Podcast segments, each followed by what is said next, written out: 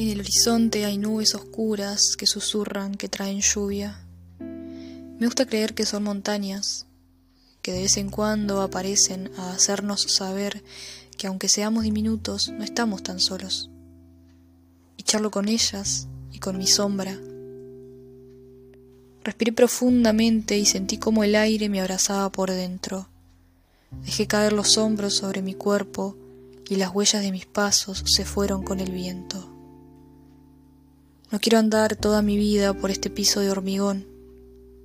Siempre voy a preferir la voz a ese silencio grisáceo y hueco. Pero hay una voz que me duele, una voz sanguinaria que me dice cosas a media, que solo me hiere. Siempre preferí la voz, pero no hay nada como aquel silencio en el que se puede habitar.